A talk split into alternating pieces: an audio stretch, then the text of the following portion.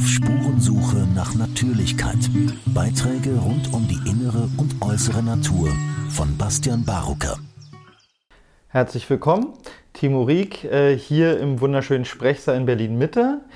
Wir wollen heute, oder ich vor allen Dingen, mit Ihnen über Demokratie, aleatorische Demokratie, diesen Begriff, der ist für mich neu, den werden wir mhm. erklären, sprechen und auch Bezug nehmend auf unser erstes Gespräch mhm. über den Zusammenhang zwischen Demokratie und Journalismus. Vielen Dank, dass Sie gekommen sind. Danke für die Einladung. Ich stelle Sie kurz vor. Sie sind Diplom-Journalist und Diplom-Biologe und arbeiten als Publizist. Ihre Schwerpunktthemen sind Qualität des Journalismus, Demokratiereform und Verhaltensforschung. Außerdem sind Sie Autor eines im Jahre 2013 erschienenen Buches mit dem Titel Demokratie für Deutschland von unwählbaren Parteien und einer echten Alternative. Hochbrisanter Titel. ähm, ich möchte da, damals, als ich den gemacht habe, gab es die Alternative für Deutschland noch nicht. Die gründete sich dann gerade. Das muss man leider immer wieder dazu sagen. Deswegen habe ich das Jahr auch äh, benannt, wann es rausgekommen ist. Ähm, wir sind hier in Berlin Mitte und ähm, sozusagen das Erscheinen Ihres Buches ist zehn Jahre her, ein bisschen mehr wahrscheinlich. Wir haben gerade historische Proteste auf den Straßen Deutschlands. Mhm. Die Traktoren rollen, andere große Fahrzeuge. Wir sind nicht weit entfernt vom Brandenburger Tor, wo jetzt immer noch Traktoren stehen. Ich habe es heute Morgen gesehen. Ein signifikanter Teil der Protestierenden, so meine Wahrnehmung, möchte eine andere Regierung oder zumindest mal ganz andere Regierungspolitik. Der Protest hat, so sagen die meisten Umfragen, die ich kenne, einen großen Rückhalt in der Gesellschaft. Die AfD, um die es ja in Ihrem Buch nicht ging, weil es sie noch nicht gab, ist weiterhin bundesweit auf dem Vormarsch, auch in verschiedenen Bundesländern. Mhm. Es werden neue Parteien gegründet, ganz aktuell zwei äh, Gründungsinitiativen. Es ist also viel los, könnte man sagen. In der Demokratie würde ich jedenfalls sagen. Wie würden Sie aktuell den Zustand unserer Demokratie beschreiben? Ich habe den Eindruck, dass es im Moment ein bisschen hochgejatzt wird. Mhm. Ähm, ich glaube gar nicht, dass es so außergewöhnlich ist. Also ähm, wenn immer von den historischen Protesten jetzt gesprochen wird, wir haben ganz andere historische Proteste gehabt, also die viel mehr Leute auf die Straße gebracht haben. Das heißt die Friedensbewegung, Nachrüstungsdebatte damals. Ähm, und ich glaube, etwas wie die 68er haben Deutschland wesentlich mehr beschäftigt als das, was wir im Moment haben. Mhm. und von daher denke ich, das ist einfach Normalzustand oder sollte Normalzustand sein. Mhm. Denn äh, dass man protestiert in irgendeiner Form, ist ja normal. Also wenn wir aus der Demokratiereformbewegung äh, irgendwie sagen, ähm, wir dürfen ja nur alle vier, fünf Jahre mal wählen, das ist alles, dann wird uns ja immer vorgehalten, das stimmt ja gar nicht. Mhm. Ihr äh, dürft ja Leserbriefe schreiben, eure Meinung äußern, Petitionen machen und ihr dürft demonstrieren jederzeit. Also das ist ja ein Kernelement davon. Ähm, wie viel das dann bringt und wie wirkmächtig das überhaupt sein sollte, wäre eine ganz andere Frage. Die müsste man dann nochmal diskutieren, weil ähm, das natürlich gerade keine ähm, abgesicherte Legitimation hat. Also nur weil bestimmte Leute laut schreien, heißt es ja nicht, dass sie Recht haben oder äh, dass man dem nachgeben muss. Also das ist ein sehr komplexes Thema. Mhm. Also von daher, ich finde es im Moment einfach erstmal normal, denn dass sich große Dinge gerade verändern, ist ja klar. Und äh, der spezielle Fall jetzt hier mit den Bauern, äh, da also dass das so, wie ich sage, ein bisschen hochgejatzt wird, liegt vielleicht auch daran, dass die Medien mit Bauern irgendwie nicht umgehen können. Also die sind, glaube ich, überwiegend weit davon entfernt. Ich kann es deswegen sagen, weil ich, ähm, ich habe viel mit Landwirtschaft zu tun gehabt, äh, durch verschiedenste Projekte, auch Jugendarbeit gemacht, kenne äh, viele, viele Höfe und das Leben dort drauf und, und was da passiert. Und ich habe immer den Eindruck, dass bei vielen Journalistenkollegen das halt ganz weit weg ist. Also die Art, wie sie über Subventionen zum Beispiel sprechen oder so, ähm, von wegen die Bauern werden da äh, gepampert oder irgendwie so, habe ich den Eindruck, die sind einfach weit weg von diesem Leben dort auch, auch davon. Also man hat es jetzt beispielsweise gesehen, wenn es umgeht, ihr sagt äh, dieses bisschen Dieselsubvention, ja, aber ihr verdient doch in Wirklichkeit dann kommt Betrag X so. Und dann übersehen die Leute völlig, dass das zwar das Gehalt von einer Person ist, die das versteuert, aber dass davon eine ganze Familie lebt, mindestens, äh, das woanders auch noch so, aber meistens Generationen, ja, weil eben noch die Älteren äh, mitarbeiten und die Jüngeren auch schon dabei sind und das alles in einen Betrieb reinfließt. Oder so. Mhm. Also ich habe häufig den Eindruck, das ist weit weg. Und das merkt man ja auch dann daran, ähm, dass das so als ein bisschen unbedeutend gilt. Ja? Also wo eigentlich jedem klar sein muss, es ist die Lebensgrundlage von uns allen. Und es ist natürlich auch die Ursprungsform der äh, menschlichen Zivilisation. Also mhm. die Sesshaftwerdung bedeutet, Bauer zu werden. Mhm. So. Also ich glaube, deswegen wird das im Moment vielleicht so ein bisschen stärker wahrgenommen. Aber dass da verschiedenste Proteste gibt, ist völlig normal. Und, und was Parteigründung angeht, ähm, die werden, glaube ich, auch ein bisschen ähm, intensiv betrachtet im Moment. Also Parteigründung gibt es permanent. Ich selbst bin mehrfach angefragt worden, involviert gewesen. Also ich habe nichts mitgemacht. Ähm, ich halte ja nicht so viel von Parteien, wie wir vielleicht noch herausarbeiten werden. Ähm, aber weil sich Parteien gegründet haben, die eben dieses aleatorische Prinzip aufnehmen wollten. In verschiedensten Formen. Und äh, das ist alles nichts geworden. Und äh, die letzten beiden Parteien, die was geworden sind, waren die Piraten, die es zwar nicht im Bundestag geschafft haben, aber zum Beispiel hier in das Berliner Abgeordnetenhaus und äh, sitzen ja mit einem Abgeordneten immer noch im EU-Parlament. Mhm. Äh, und dann eben die AfD. Mhm. So, aber das war's. Mhm. Also von daher ständige Neugründungen und so weiter finde ich jetzt auch eher unspektakulär. Also viel, viel relevanter wäre ja, sich mal zu fragen, warum sprechen wir eigentlich immer nur über sieben Parteien und nicht über 30 oder 40, die ich auf dem Wahlzettel finde, die mhm. aber einfach keine Rolle spielen. Also sie werden als sonstige in den Wahlergebnissen ausgewiesen und die kommen auch nie zu Wort. Mhm. Selbst wenn die Spezialthemen haben. Ich sage mal Tierschutz und da haben wir, glaube ich, mindestens zwei so Tierschutzparteien, die auch immer so ein, zwei Prozent oder irgendwas in der Größenordnung kriegen. Ähm, also durchaus äh, auch eine Relevanz in der Bevölkerung haben. Aber haben Sie die schon mal irgendwo in der Talkshow sitzen gehabt oder so, wenn es um irgend so ein Thema dann geht, wo, da, wo das passen würde? Also ich habe es noch nicht erlebt und so ist es halt mit ganz vielen. Mhm. Ja, also das wird ja einfach ausgeblendet. Und jetzt, ja, Sarah Wagenknecht ist halt eine äh, Figur, mhm. logisch, darüber wird gesprochen. Mhm. Ähm, aber pff, ob das jetzt so bedeutsam ist, weiß ich nicht. Also wir, wir haben zum Glück mehr Parteien. Ähm, und da sollte man insgesamt vielleicht mal mehr über diese Vielfalt auch berichten und diese Vielfalt zur Kenntnis nehmen, anstatt da jetzt immer einen Performance-Check zu machen, wie steht es jetzt um das neue Bündnis hier. Mhm. So. Also, mhm. ja. Ähm, in Ihrem Buchtitel geht es ja um eine echte Alternative. Mhm. Das ist natürlich sehr verheißungsvoll. Ja. Äh, dann meine direkte Frage, was ist denn die von Ihnen angekündigte echte Alternative? Ja, die echte Alternative ist dann eben keine Partei, mhm. sondern die echte Alternative ist eben aleatorische Demokratie. Und äh, die, diese Idee ist nicht neu, sondern sie basiert auf dem alten Athen, mhm. also ungefähr 600 vor Christus gestartet. Ähm, und das wesentliche Element ist, dass man eben sagt, äh, zunächst mal Parlamentarier werden eben nicht gewählt, sondern sie werden ausgelost. Mhm. Weil wir, was wollen wir? Wir wollen ja eine Repräsentation haben. Mhm. Und die erreiche ich am besten, wenn alle anteilig vorkommen. Und das äh, kann man meiner Ansicht nach auch durchaus heute wieder aktivieren und aufs heutige übertragen. Das ist erstmal das Kernelement, dass, dass wir diese Vertreter. Also Abgeordnete zum Beispiel im Bundestag oder in Landtägen werden sind so nicht mehr Berufspolitiker, sondern werden gewählt, ausgelost. Werden dann gelost, mhm. genau. Also sie werden dann gelost äh, um eine Repräsentation zu erreichen. Also muss vielleicht einmal grundsätzlich sagen, was es mit diesem Losen auf sich hat, ähm, weil das ja immer als Lotterie auch gilt. Äh, Hubertus Buchstein hat das entscheidendste Buch dazu geschrieben und das heißt eben auch so Lotterie und Demokratie. Und der Lotterie hängt ja natürlich so was sehr Spookyhaftes mhm. an, ne? also Glück, Zufall, äh, Riesengewinn und äh, Niete oder sonst wie. Also wann kann ich losen? Mhm. Ich kann immer dann losen, wenn es berechtigt egal ist, wen das lostrifft. Mhm. Und das gilt meiner Ansicht nach im Wesentlichen für zwei äh, Bereiche, die uns hier interessieren. Man kann es aber auch noch auf ein paar andere übertragen. Das eine ist, wenn ich eben eine, sowieso eine große Menge von Menschen haben möchte, wie das in den Parlamenten der Fall ist, und wir haben ja bekanntlich irgendwie das, eines der größten Parlamente in der Welt, also planmäßig sollen da 598 drin mhm. sitzen, mhm. also knapp 600. Das ist schon eine sehr große Zahl und die könnten wir zum Beispiel über Los auch schon bestimmen. Ich würde allerdings dann aus statistischen Gründen noch für mehr, etwas mehr plädieren, aber da können wir noch über die Details wahrscheinlich nachher reden. Mhm. Also das heißt, wenn ich eine große Gruppe habe und äh, sowieso möchte, dass die in dem Fall der Gesamtbevölkerung oder der wahlberechtigten Bevölkerung entspricht, dann bietet sich das Losen an. Mhm. Ich muss dann genügend Menschen losen, äh, damit diese Repräsentation möglich ist und dass diese statistischen Verzerrungen, die es natürlich geben wird, keine Rolle spielen.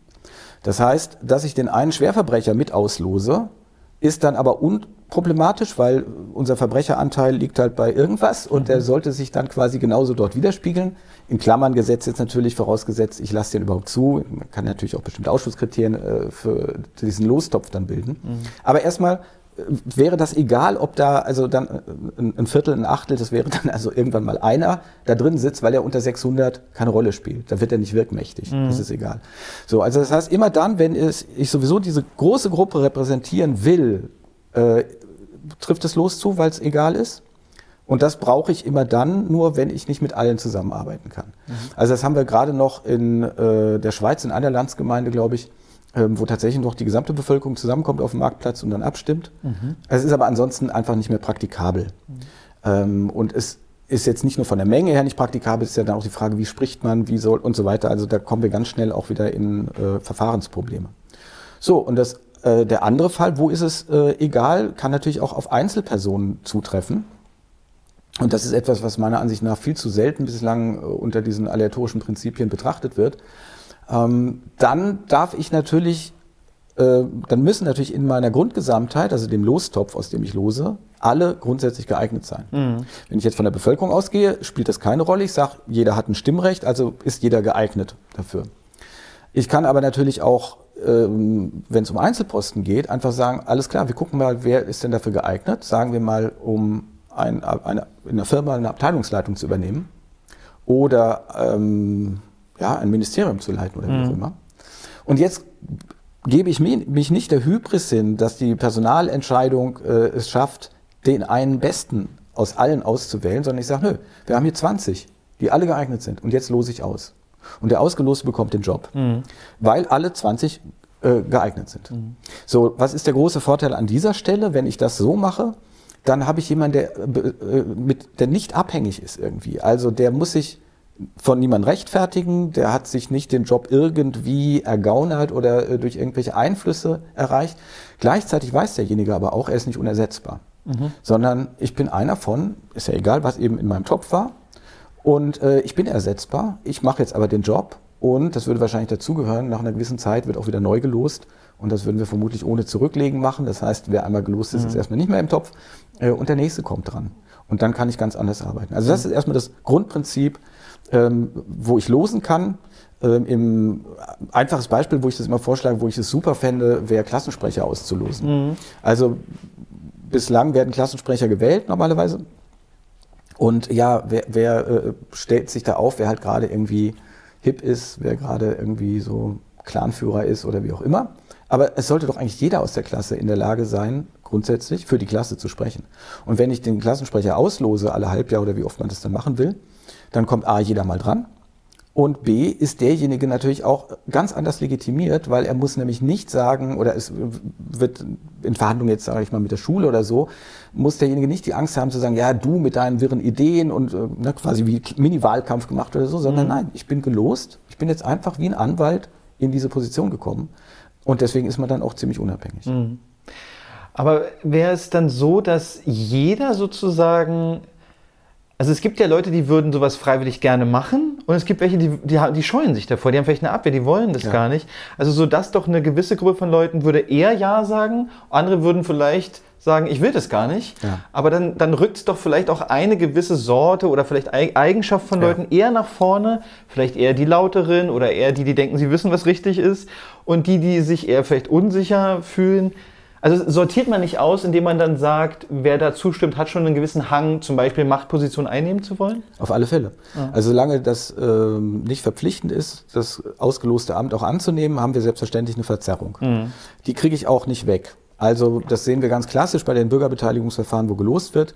Da versucht man das dann mit Nachziehungen oder so weiter. Also sagen wir mal, der äh, Anteil der Menschen mit Hauptschulabschluss ist unterrepräsentiert mhm. gegenüber der Bevölkerung dann erhöht man die Quote, für, also dann äh, den, nicht die Quote, sondern den Topf, aus mhm. dem gelost wird. Man schichtet dann normalerweise ja und sagt, jetzt packen wir einen Topf nur mit Leuten, deren höchstes Bildungs, äh, deren höchster Bildungsabschluss eben äh, Hauptschulabschluss ist. Mhm. Und dann muss ich halt immer mehr auslosen, fragen, bis die dann zugesagt haben. Das Problem ist natürlich, diejenigen, die ich dann habe, sind gerade überhaupt nicht repräsentativ für Hauptschulabsolventen. Mhm. Weil, wie Sie sagen, halt eine, da nur ein bestimmter Teil zusagt. Und ja. das ist eine starke Verzerrung. Ähm, dieses Problem besteht erstmal. Also, das heißt, lösen können wir das nur absolut, indem es verpflichtend wäre, das Amt anzunehmen. Die andere Sache ist aber, die man immer ein bisschen relativierend sagen muss, auch wenn es eine Verzerrung ist, ist sie immer noch viel, viel geringer als die Verzerrung, die wir im Moment haben. Mhm. Denn wenn Sie angucken, wer heute in den Bundestag kommt oder in einen Landtag, dann ist das halt noch viel weniger in der Gesamtbevölkerung verortet. Also, wir haben nach diesem, diesem sozioökonomischen Panel, das der, äh, die, die, größte sozialwissenschaftliche Dauererhebung ist, die es weltweit, glaube ich, gibt. Da werden 30.000 Menschen ständig befragt.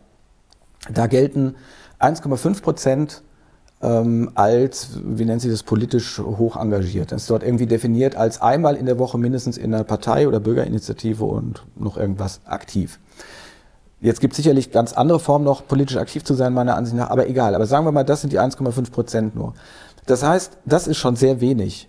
Und mhm. da ist jetzt, wie gesagt, jede Bürgerinitiative und alles dabei wir hören sonst immer, wie viel Prozent sind äh, Mitglied einer Partei, aber die kommen ja nie in Frage, in einem Landtag oder Bundestag zu sitzen oder gar einen äh, entsprechenden Posten dort zu machen, sondern das ist eine ganz winzige Gruppe. Also sie müssen ja in eine Partei eintreten und dann müssen sie sich da durcharbeiten und müssen über Jahre, Jahrzehnte in den meisten Fällen dort irgendwie geschliffen werden. Mhm. Und das hat so viel weniger mit der Gesamtbevölkerung zu tun, als wenn wir auslosen würden und selbst dort diese Selbstselektion stattfindet, weil Leute Ja oder Nein sagen mhm. müssen.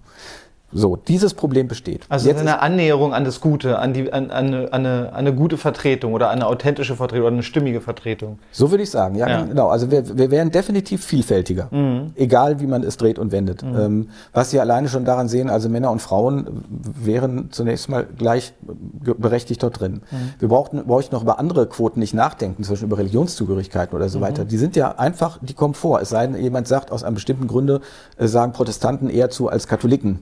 Ähm, Kenne ich jetzt nicht, aber wenn es so wäre, okay. Aber ansonsten haben wir all sowas da drin. Die Atheisten und die Muslime und ich weiß nicht, zu was sich jemand bekennen möchte, mhm. wären ja einfach anteilig da drin vertreten. Mhm. Das heißt, da haben wir schon mal ähm, wesentlich mehr Annäherung an die Gesamtbevölkerung. Mhm. Ähm, das andere ist, man muss sich natürlich klar machen, es geht, also wenn es um die Frage geht, wie hoch ist eigentlich diese Hürde da? Mhm.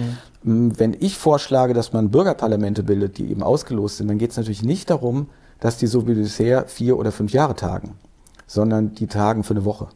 Mhm. Und dann wird neu ausgelost. Mhm. Ähm, das ist das ganz entscheidende Element und das beruht eben auf den Erfahrungen, die man mit solchen gelosten Gremien hat. Äh, übrigens auch in Athen war das schon so, ähm, dass es äh, sehr kurze Mandate waren, ähm, außer bestimmte Leitungsämter, die, für die man ausgelost werden konnte, die gingen etwas länger. Ähm, aber die Erfahrungen, die wir machen, also ich komme aus dieser Planungszellentradition, das ist sozusagen ein Losverfahren für Beratungen. Das waren, waren immer dann vier Tage. Und ähm, man kann deswegen, meine ich, auch fünf sagen. Was man dabei feststellt, ist halt einfach, wir brauchen eine gewisse Zeit, bis die Leute miteinander ins Gespräch kommen, bis auch alles gleiche Level haben, bis es da keinen Hierarchieunterschied gibt, bis auch derjenige spricht, der sonst sehr zurückhaltend ist. Mhm. Ähm, aber wenn wir das noch länger ziehen würden, dann entsteht plötzlich so eine bestimmte Professionalität. Ähm, und das sehe ich eben auch als Gefahr, wenn man das über lange Zeit streckt, wie das bei den Bürgerräten jetzt zum Teil der Fall ist. Und das wäre eben gegeben, wenn man das für längere Zeit macht. Man wächst ja dann in Strukturen herein. Mhm. Man erlebt plötzlich, dass man hofiert wird. Also vielleicht hat man einen Chauffeur, ähm, man geht auf Empfänge. Ich weiß nicht, was da alles passiert. Also jedenfalls wird sich das Leben plötzlich sehr stark ändern und man ist dann plötzlich gerade nicht mehr der Müllfahrer, die Putzfrau, der Metzger, äh, was weiß ich was, der Sekretär, mhm. der man in seinem Leben war und als der man genau dort als repräsentativ reinkommen sollte, sondern man wird sich sehr schnell verändern. Mhm. Also das ist für mich immer ganz wichtig zu sagen, wenn es ums Losen geht. Es geht nicht darum, dass wir nur plötzlich irgendwo eine Wahl oder Delegation, die es ja auch ganz häufig gibt, Beispiel in Verbänden, auch ein ganz schreckliches Verfahren natürlich, ja, also so hochdelegieren immer, mhm. ähm, dass wir da einfach nur das durch ein Los ersetzen, sondern wir müssen, die Arbeitsweise wird komplett geändert. Und ein, ein zentrales Element ist dann schon mal, dass es so kurz, äh, so kurz befristet ist. Und dann ist auch die Art der Beratung völlig anders. Also ich bin dann eine Woche Bundestagsabgeordneter oder Landtagsabgeordneter. Ja.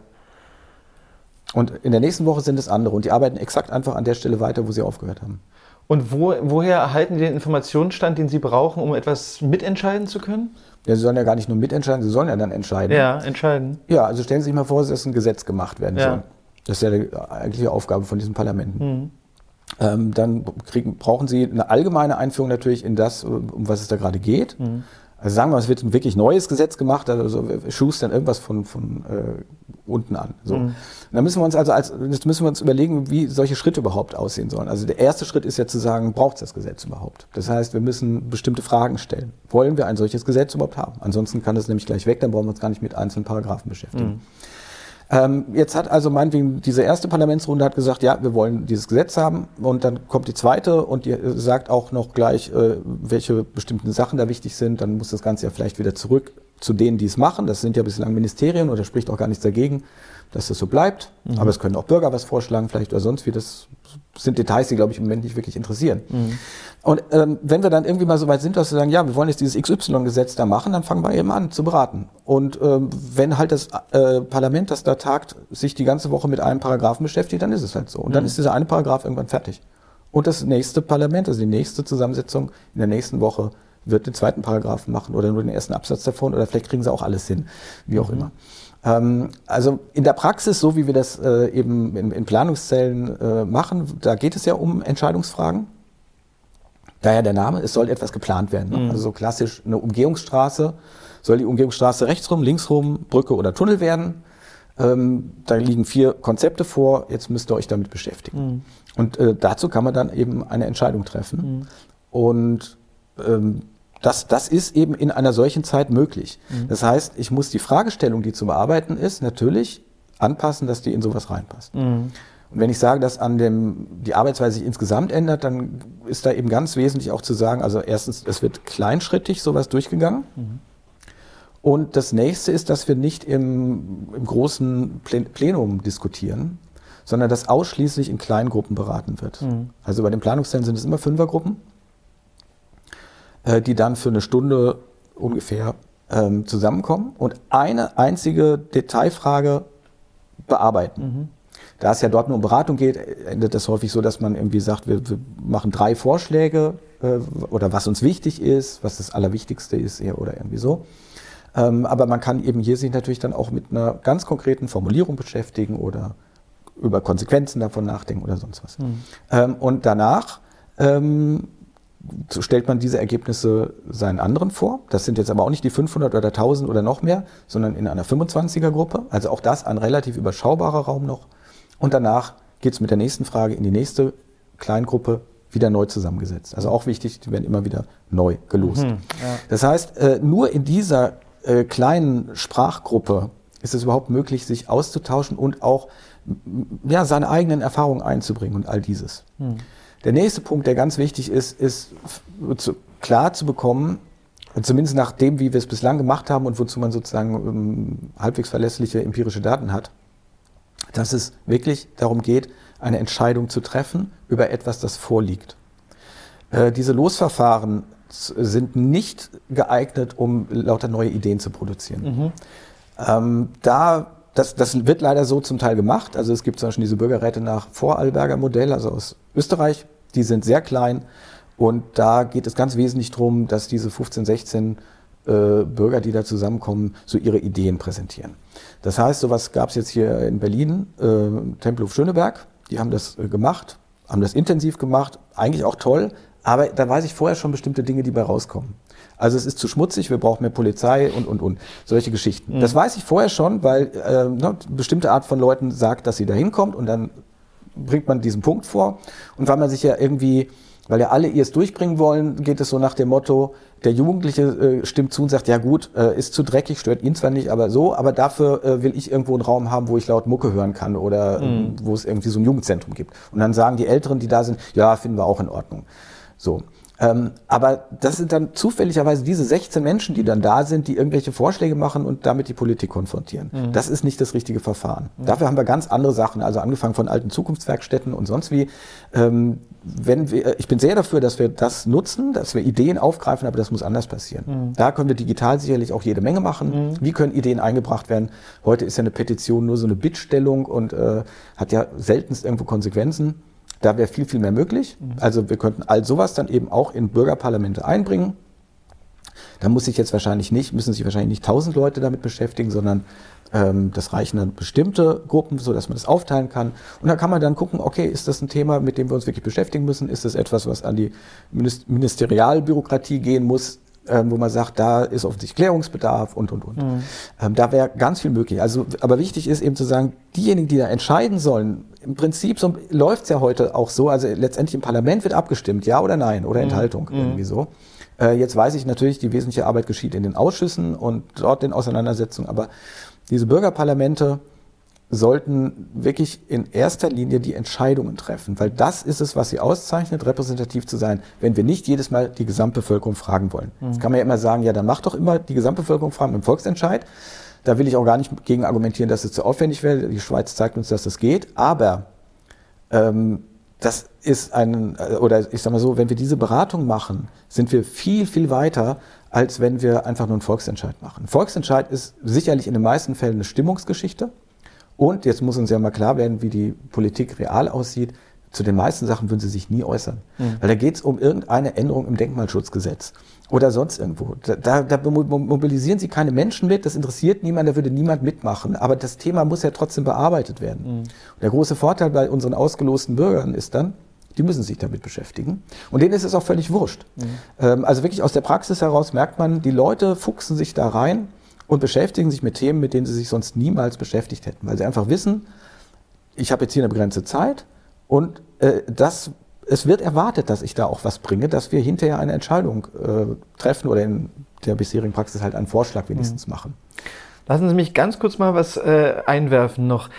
Kennen Sie oder was würden Sie sagen, was sind denn funktionierende aktuelle Beispiele von aleatorischer Demokratie, wo Sie sagen, da, daran kann man erkennen, dass es funkt eine funktionstüchtige Variante gibt? Mhm. Naja, also aleatorische Demokratie haben wir bislang nirgends, aber ja. eben, wir haben seit 50 Jahren diese Planungszellen ja. und die sind alle ein Erfolg. Also mhm. da wird man jetzt sagen, das ist äh, getrübt, weil ich aus dieser Szene komme, aber man kann das nachlesen, also jedes ähm, jede Planungszelle endet mit einem Bürgergutachten, mhm. in dem die Ergebnisse präsentiert werden. Und seit vielen, vielen Jahren gibt es auch immer eine Evaluation dazu, die mhm. ist auch Pflicht. Mhm. Äh, das heißt, die Teilnehmerinnen und Teilnehmer werden selbst gefragt, wie war's? Ähm, hast du dich zwar schon irgendwo manipuliert gefühlt und und und? Also da müssen wir noch drüber sprechen, mhm. über diese Art, eigentlich wie die Informationen da reinkommen und mhm. so. Ähm, und die sind alle immer zufrieden mhm. damit. Ich habe das selber ja experimentell gemacht mit Jugendlichen, als erster wohl überhaupt.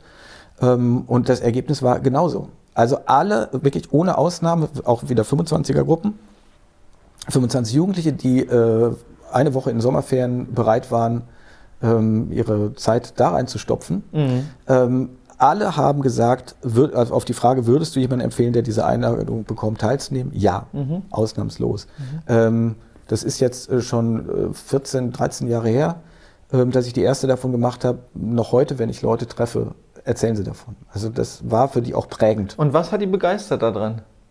Diese, diese Art, mit Menschen, mit denen sie sonst nie sprechen würden, über äh, Themen zu diskutieren. Ah. Ich habe natürlich, wir haben damals nicht nur an einem Thema gearbeitet, weil es eben eine experimentelle Sache war, habe ich das ein bisschen aufgedröselt. Ich habe sowohl klassisch Jugendthemen genommen, also zum Beispiel Alkohol. Mhm. Äh, soll es bei 16 bleiben? Soll man es senken? Soll man es äh, hochsetzen und so weiter? Ähm, wir haben aber auch äh, klassische politische Themen gemacht. Und ähm, die finden das spannend, sich darüber auszutauschen mal mit anderen, mit Menschen, mit denen sie sonst auch nie zu tun hätten, weil solchen Schultypen ja, sind halt getrennt. Mhm. Ähm, und man verbringt viel Zeit mit den Leuten, mit denen man auf der gleichen Schule ist, in der gleichen Stufe oder irgendwie so. Dann vielleicht über einen Sportverein oder irgendwas gibt es noch ein paar Mischungen. Mhm. Ähm, und die fanden auch dieses Verfahren interessant. Also man muss dazu sagen, das läuft halt da so. Es gibt eine Inputphase am Anfang, die ist relativ kurz, 20 Minuten. Und da wird über das Thema, zu dem man jetzt gleich etwas beraten soll, informiert. Mhm. Und das soll in erster Linie muss es sachlich sein. Wenn wir beim Begriff Planung bleiben, dann sind es auch meistens Planer, also sind es Leute aus den Behörden, mhm. die jetzt eben vorstellen, warum sie für diese äh, Variante Umgehungsstraße rechts herum äh, mhm. votieren, was dafür und dagegen spricht und so weiter, warum das eine gute Idee ist. Ähm, und wenn es ein polarisierendes Thema ist, wo ich jetzt nicht nur Sachinformationen brauche, dann muss ich eben auch dieses einführen. Mhm. Jetzt sagen Sie, das ist in 20 Minuten sehr schwierig. Ja, aber ich muss eben die Frage entsprechend klein halten. Mhm. Das heißt, es gibt einen kurzen Input. Es kann eine Rückfrage äh, dazu geben, wenn man was sachlich nicht verstanden hat, aber es gibt ja schon keine Diskussion. Mhm.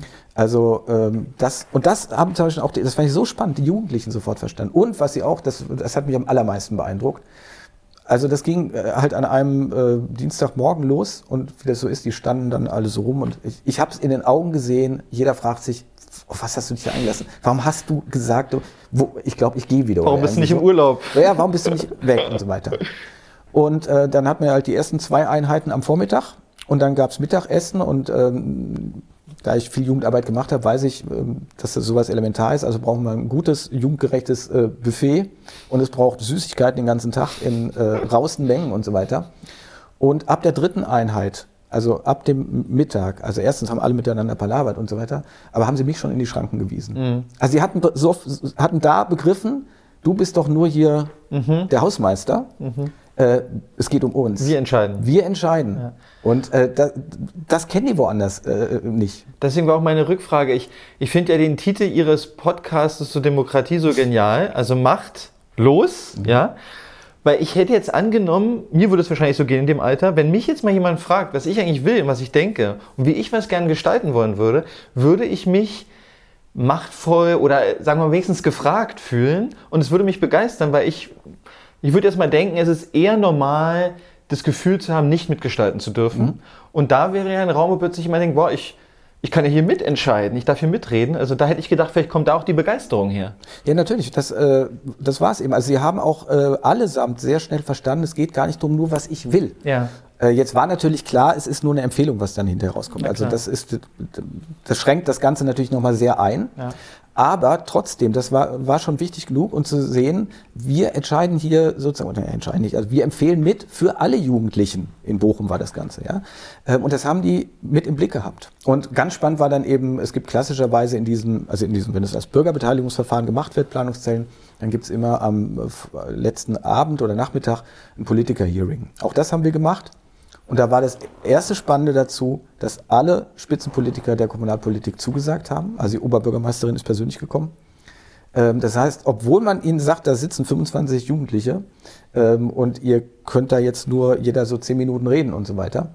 Und es kommen ein paar Rückfragen dazu, haben das alle, die das Verfahren zwar nicht kannten, wobei Planungsstelle sagte vielen was, die kommt aus Wuppertal, also das mhm. gab auch eine gewisse räumliche Nähe, aber die haben das so ernst genommen, dass jede Partei ihren Spitzenkand Spitzenkandidaten äh, aufgefahren hat und wie gesagt eben die Oberbürgermeisterin selber kam. Mhm. Das war das eine. Und die Jugendlichen umgekehrt haben sich überhaupt nicht verschaukeln lassen. Also ich war zum Beispiel, ich hätte gedacht, dass die Grüne, die da war, ist eine Frauenärztin gewesen, äh, sympathisch und so weiter rüberkam. Und äh, hinterher in den Feedbacks habe ich gehört, ah, die hat uns ja nur probiert, da an der Nase rumzuführen und so weiter. Also ganz sensibel da irgendwie so. Ja, die hat ja äh, nur so Sachen erzählt, damit sie bei uns punkten kann mhm. und so weiter. Ähm, ja, das ist ganz spannend. Also natürlich, und das wissen, das wissen wir zum Beispiel wirklich aus der gesamten Begleitforschung zu diesen Verfahren. Ähm, deswegen sagte ich ja auch, dass auch diese Jugendlichen, die ich da hatte, ähm, wenn ich sie heute noch treffe, also jetzt nicht mehr Jugendliche sind natürlich, äh, noch davon berichten, das geht allen so, die an so Planungszellen teilgenommen haben. Mhm. Das ist eine, ähm, ein, es gibt einen demokratischen Impuls, weil mhm. man plötzlich mal merkt, hier tut sich was ich, ich habe mich auch auseinandergesetzt mit anderen. Ich habe eben um Meinungen gerungen. Ich habe anderen zugehört. Es ist nicht so wie in der Bürgerinitiative, wo ich eben nur für eine Position stehe und die anderen sind dann halt die Bösen oder die Doofen oder was weiß ich wie, äh, sondern ich habe das Ziel, dass wir gemeinsam zu einer guten Lösung kommen. Mhm. Und das ist ganz relevant. Und ähm, das, also das ist ja klar, da gibt es keine Parteien. Ja? Das heißt, selbst wenn wir jetzt den Bundestag auslosen würden, und es darf ja weiter Parteien geben, die sitzen halt noch nicht im Bundestag, ja. aber die dürfen weiterhin, wie es im Grundgesetz heißt, an der politischen Willensbildung mitwirken. Also bitte, gerne, aber halt nicht mit dem Exklusivzugriff auf äh, diese, dieses eine Gremium dort. Mhm. Ähm, dann, dann, ja, dann, dann merken wir dort diese gesamte Vielfalt mhm. halt dann einfach. Ja? Und wenn, nehmen wir mal an, äh, also ich äh, finde es eine gute Idee, ehrlich gesagt, sozusagen mehr Partizipation, mehr Beteiligung. Ist es denn überhaupt mit dem Grundgesetz vereinbar und gäbe es einen rechtlich gangbaren Weg herauszufinden oder zu ermöglichen, dass zum Beispiel Ahnung, der Bundestag oder Landtage so operieren, wie Sie es gerade vorgeschlagen haben? Ja, da werden jetzt die Verfassungsrechtler wahrscheinlich äh, sehr Verschiedenes zu sagen. Also als erstes äh, muss man mal sagen, wir würden uns dem Ganzen ja langsam annähern. Ja. Ne? Also, weil es ist ja alles eine Utopie, ist ja schon klar. Aber was man ja mal machen könnte und was Politiker, die ähm, glauben, dass sie gute Politik machen oder dass sie gute Politiker sind, ähm, auf alle Fälle auch zulassen sollten, wäre, dass man das mal parallel laufen lässt. Mhm. Das heißt, wir gucken einfach, äh, wir, wir machen sowas mal, dieses Beratungsverfahren, lassen die exakt das gleiche beraten, was der Bundestag oder der Landtag mhm. auch berät. Mhm. Und wir gucken einfach, was bei rauskommt. Und jetzt ist natürlich auch die Frage, was ist meine Erwartungshaltung dabei? Ähm, meine Erwartungshaltung wäre natürlich nicht, dass das Gleiche bei rauskommt, weil dann brauche ich das auch nicht, mhm. sondern dass was anderes bei rauskommt. Mhm. Ich müsste mir also vorher auch überlegen, jetzt wissenschaftlich sozusagen, äh, welche Veränderungen erwarte ich eigentlich an dieser Stelle. Aber also das zum Beispiel könnte man ja mal als erstes machen. Mhm. Das wäre schmerzfrei, das kollidiert mit gar nichts. Ähm, was jetzt das wirkliche Verfassungsrecht angeht, äh, ich sage ja, natürlich geht das aus mehreren Gründen. Also weil ähm, alles, was sozusagen die, die Grundpfeiler sind, bleibt ja erhalten. Also wir haben weiterhin eine Gewaltenteilung, wir haben, die, wir, wir haben mehr als direkte Demokratie an dieser Stelle. Und wenn es doch irgendwo kollidiert, dann muss man ja immer mal wieder darauf hinweisen, äh, dass man das Grundgesetz bis zu Ende lesen sollte. Und ganz am Ende 146 äh, Artikel steht, dass dieses Grundgesetz so lange gilt, bis sich dieses deutsche Volk ein, eine neue Verfassung gibt. Mhm. Äh, auch da weiß ich, gibt es Verfassungsrechtler, die da wieder äh, diverse Schranken sehen und so weiter, aber es wäre ja absurd zu sagen, wir könnten nicht etwas ändern. Mhm. Aber das hängt jetzt vielleicht auch ein bisschen hoch. Also es geht da gar nicht um den großen Umsturz. Ich glaube, wenn man sich das mal anguckt, äh, was da eigentlich passiert, äh, dann ist es ja eigentlich nur so, dass ein paar äh, Berufspolitiker ihren Job als Berufspolitiker in dieser Form verlieren werden. Mhm. Ansonsten muss sich ja nicht gleich das gesamte System dadurch ändern. Mhm. Also ich hatte schon angedeutet, wir werden weiterhin Ministerien brauchen. Mhm.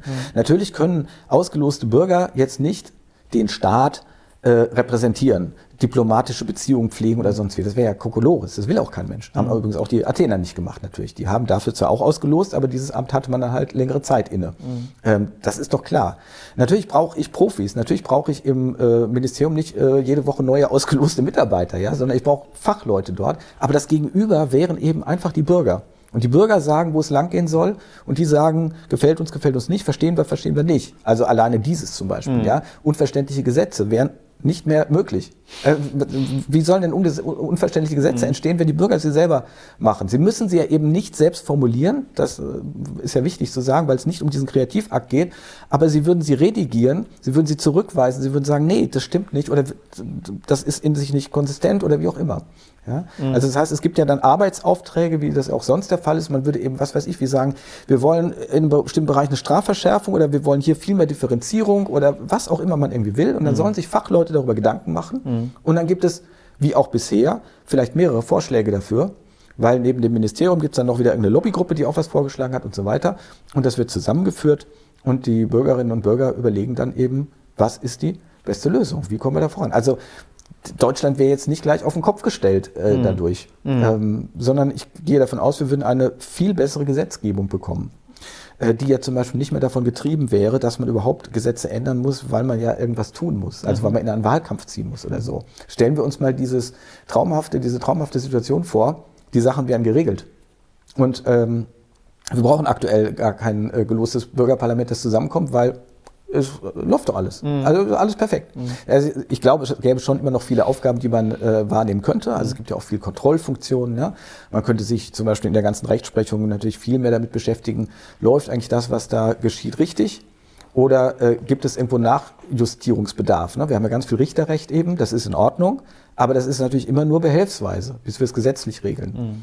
Und ähm, ja, Vereinfachungen. Also ich glaube, dass ja sowieso der Weg andersrum gehen müsste, nicht wie wir es im Moment machen, vom Allgemeinen immer ins Speziellere, sondern wir müssen umgekehrt gehen. Wir müssen eigentlich äh, prüfen, ob überall da, wo wir spezielle Regelungen haben, nicht eigentlich äh, eine Grundsatzentscheidung nicht richtig getroffen ist, so dass es nicht notwendig ist, dieses dieses Dickicht, was ja heute wirklich kein Mensch mehr übersehen kann mit Regelungen. Mhm. Also wer sich anguckt, was der Bundestag äh, in seinen Sitzungen da macht und was da beraten wird, da, da kann ja niemand mehr durchblicken. Also ich mhm. glaube, es würde zum Beispiel eine deutliche Vereinfachung geben. Mhm.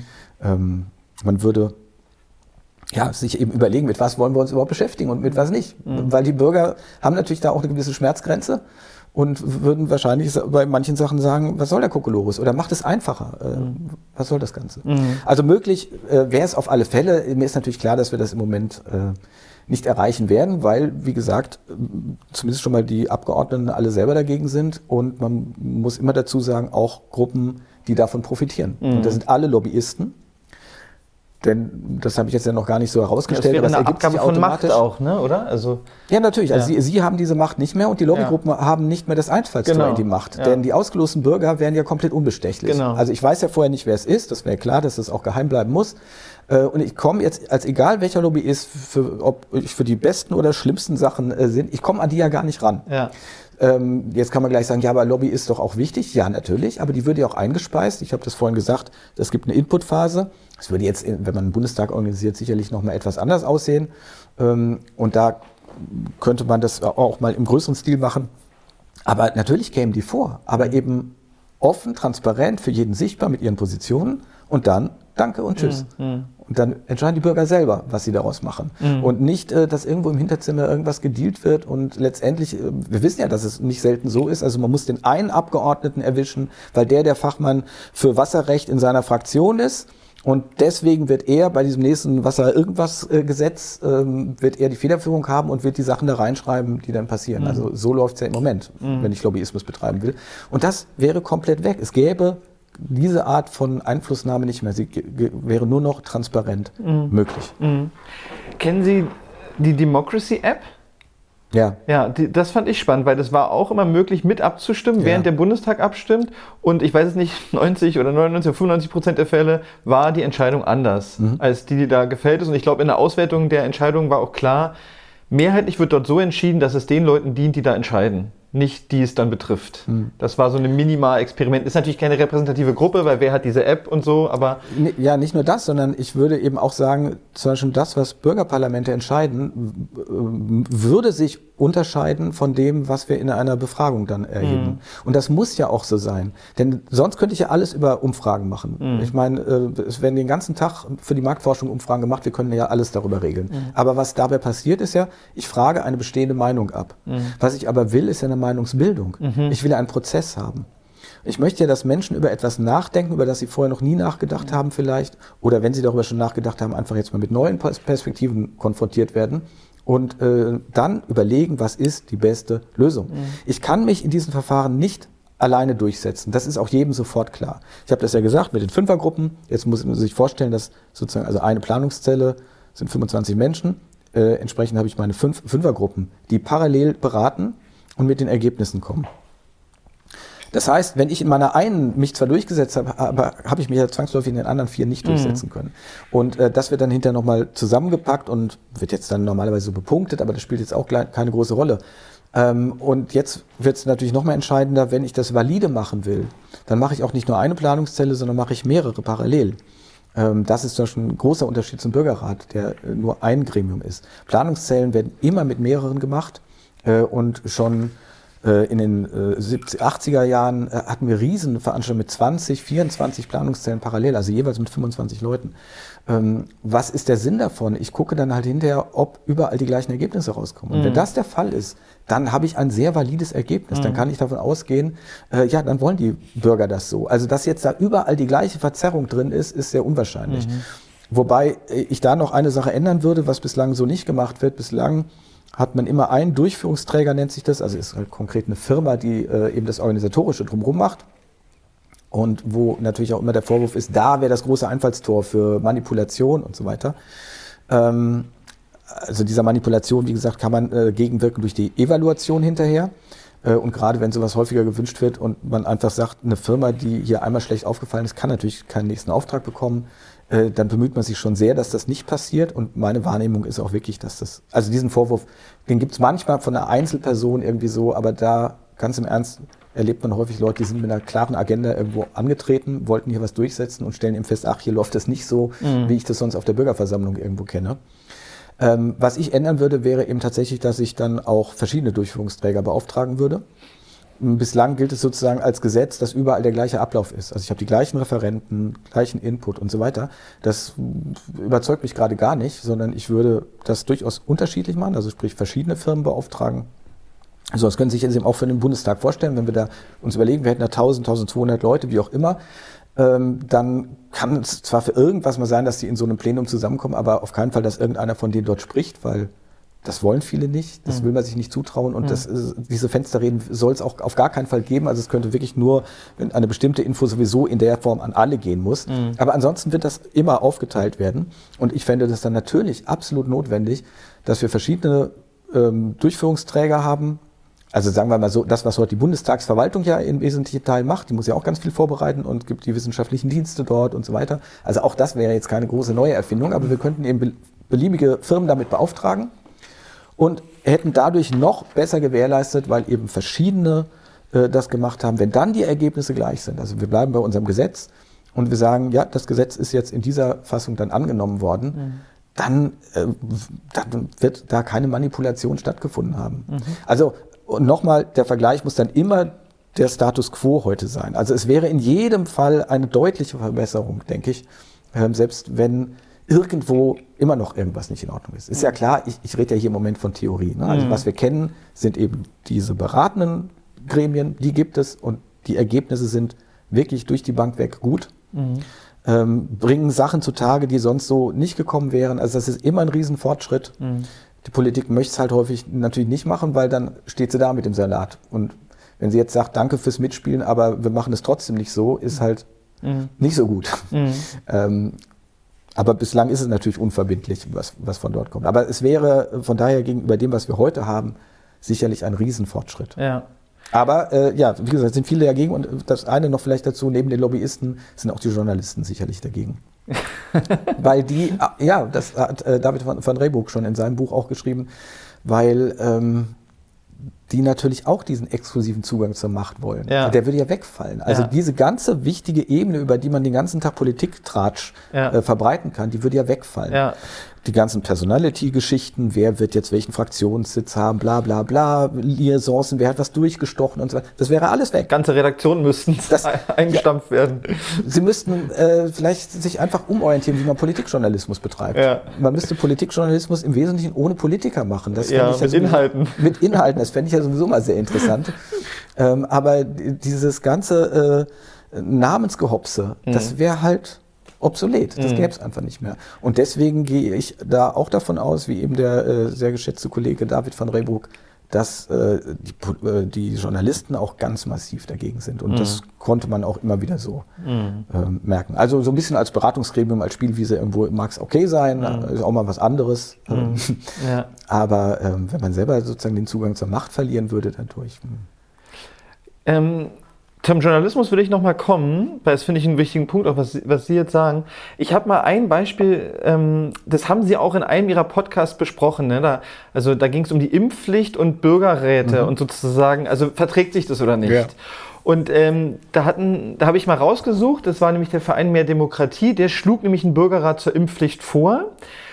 Und wir wandern jetzt in so ein anderes Feld, was mich sehr interessiert, weil ich denke, dass sozusagen die Wahl von Menschen hat was mit ihrer Informiertheit zu tun und über die Informiertheit könnte man Einfluss darauf nehmen, was sie wählen. Äh, wählen oder entscheiden? Was sie entscheiden. Mhm. Und, und da habe ich jetzt mal rausgesucht, was, also der schlug halt einen Bürgerrat zur Impfpflicht ja. vor. Und dann hat er gesagt, und folgende Experten werden geliefert. Und also, Zitat, folgende Experten sollten die Fakten liefern. Da sollte sogar ein Faktcheck, ein Faktenchecker gab es auch noch auf der Seite. So, und da, also Faktenchecker ist für mich ein schwieriges Wort.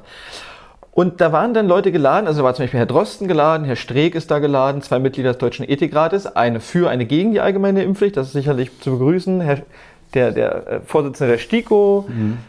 so unter anderem sozusagen. Jetzt, je nachdem, wie man das Corona-Geschehen verfolgt hat oder nicht, könnte man sagen, das ist keine ganz große Bandbreite, wenn es darum geht, ist eine Impfpflicht sinnvoll oder nicht. Ja, also Herr Drosten, der Streeck unterscheiden sich vielleicht ein bisschen in ihren Positionen, aber je nachdem, auf welche, was man so für Informationen hatte, ist das keine große Spannweite. Und, und da würde ich jetzt auch sagen, wenn, wenn dieser Bürgerrat dann äh, sozusagen mit den Fakten, die er da bekommt, dann schlussendlich irgendwie nach einer mhm. Woche Beratung hätte abstimmen können dürfen, ja. hätte der wahrscheinlich, ist, ist alles Annahme, in der heißen Zeit, in der wir waren, oh Gott, wir, jetzt kommt Omikron oder was weiß ich, das ist alles ganz schlimm, vielleicht hätten die einfach Ja gesagt. Mhm. Äh, genau, das kann, das kann passieren. Also wir müssten uns dann wirklich im Detail damit beschäftigen, wie, mhm. wie sorge ich dafür, dass dort die Informationen ausgeglichen sind. Ich finde aber was anderes viel spannender, mhm. was wir jetzt auch noch nicht besprochen haben. Mhm. Ähm, es geht ja gar nicht darum, dass man alles entscheiden kann. Mhm. Also wir sind es gewohnt, Demokratie zu verstehen als Mehrheitsentscheid. Mhm. Und das halte ich auch für absolut absurd. Mhm. Ähm, weil äh, permanenter Mehrheitsentscheid ist nichts anderes als eine Willkürherrschaft wechselnder Mehrheiten. Mhm. Ich mache das mal an einem äh, simplen Beispiel deutlich und dann äh, komme ich darauf wieder. Mhm. Angenommen, ich bin für ein generelles Flugverbot. Aus Klimaschutzgründen oder so. Da kriege ich keine Mehrheit dafür. Dann sage ich, ah, pass auf, ich habe eine Idee. Wir verbieten einfach Flüge nach, äh, äh auf die Malediven. Mhm. weil die Malediven, die müssen ja geschützt werden und so weiter. Kriege ich eine Mehrheit für. Warum?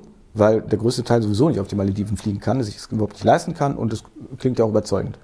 Und danach äh, mache ich das Ganze mit den Galapagos-Inseln und danach irgendwann traue ich mich an Tener Teneriffa dran und so weiter. Und so kann ich nach und nach mit äh, immer wieder Mehrheitsentscheiden dann doch alles verbieten.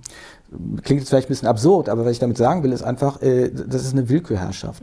Was überhaupt nicht geprüft wird, ist, kann ich überhaupt das entscheiden, was ich da will? Und meiner Ansicht nach kann man das an, einer, an einem ganz einfachen Fragesatz immer äh, deutlich machen. Man muss sich immer fragen, wer will was, von wem, wozu, wie, warum.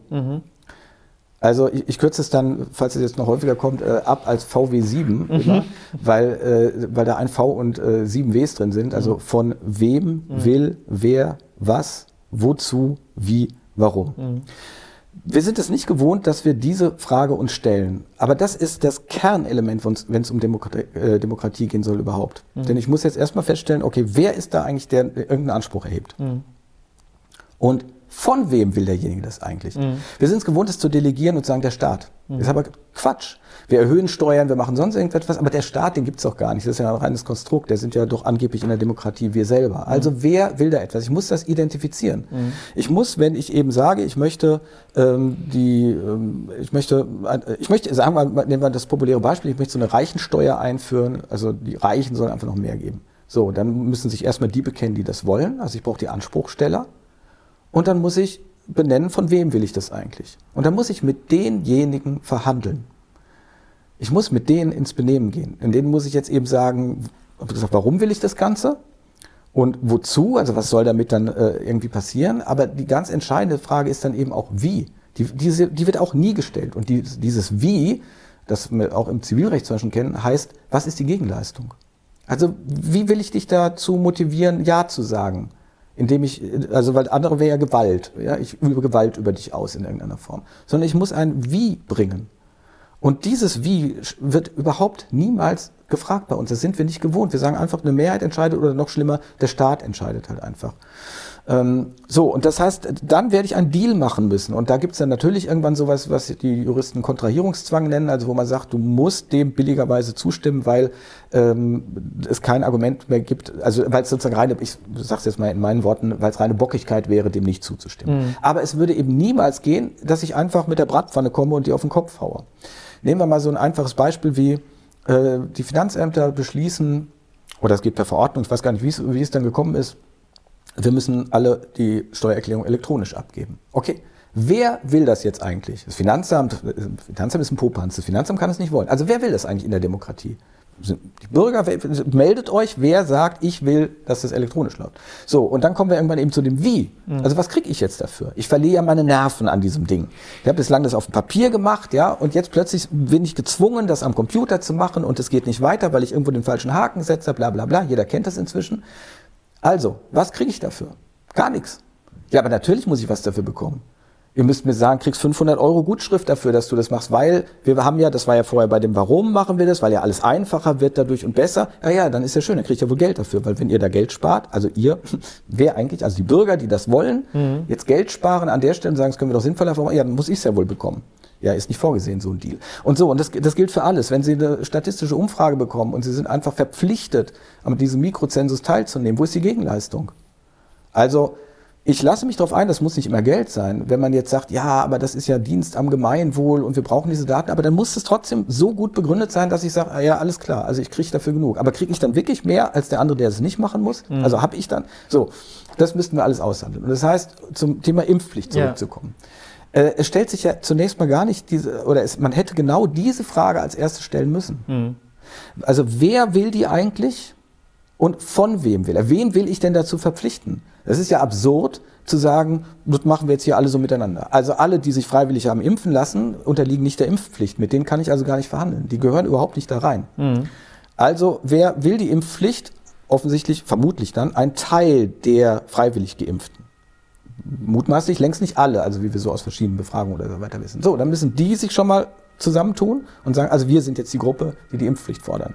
Von wem fordern wir sie? Von allen anderen Mitkindern und so weiter. Benennt das jetzt mal. Und jetzt argumentiert ihr bitte, warum wollt ihr das? Und was habe ich als der, der nicht geimpft werden will davon? Also ich will jetzt nicht die Impfdebatte hier führen, natürlich. Mhm. Ich würde sowieso gerne nicht über solche Sachthemen dann reden, mhm. weil meine Meinung dazu ist sowieso pup egal, also mhm. so, so wichtig wie die es von allen anderen. Es geht um den Prozess. Es geht um den, den Prozess. Ja. Genau, es geht um den Prozess. Und das äh, ist mir eben ganz wichtig zu sagen, wir müssten das immer als erstes mal klären. Und dann werden wir ganz schnell bei vielen Fragen auch zu dem Punkt kommen, dass wir sagen, ja, das, das können wir gar nicht. Wir können gar nicht per Mehrheitsentscheid hier einfach sagen, äh, so und so wird's gemacht. Mhm. Weil, weil, weil das nicht zusammenpasst. Mhm. Und ähm, dadurch sollte auch deutlich geworden sein, dass keinesfalls immer alle entscheiden können. Also wenn wir ähm, beim Thema Volksentscheid sind oder irgendwie so, ähm, es kann gar nicht darum gehen, dass alle äh, sich da äußern. Es können nur die Betroffenen sein. Mhm. Und betroffen ist natürlich hier auch der Anspruchsteller, ne, der will ja irgendetwas, also mhm. ist er dadurch betroffen, und der, von dem er etwas will. Mhm. Aber es ist absurd zu sagen, alle können damit entscheiden. Also nehmen wir mal wieder ein kommunales Beispiel. Äh, es gibt ja Bürgerentscheide in den Kommunen, ähm, absurderweise aber dann immer nur für die gesamte Kommune.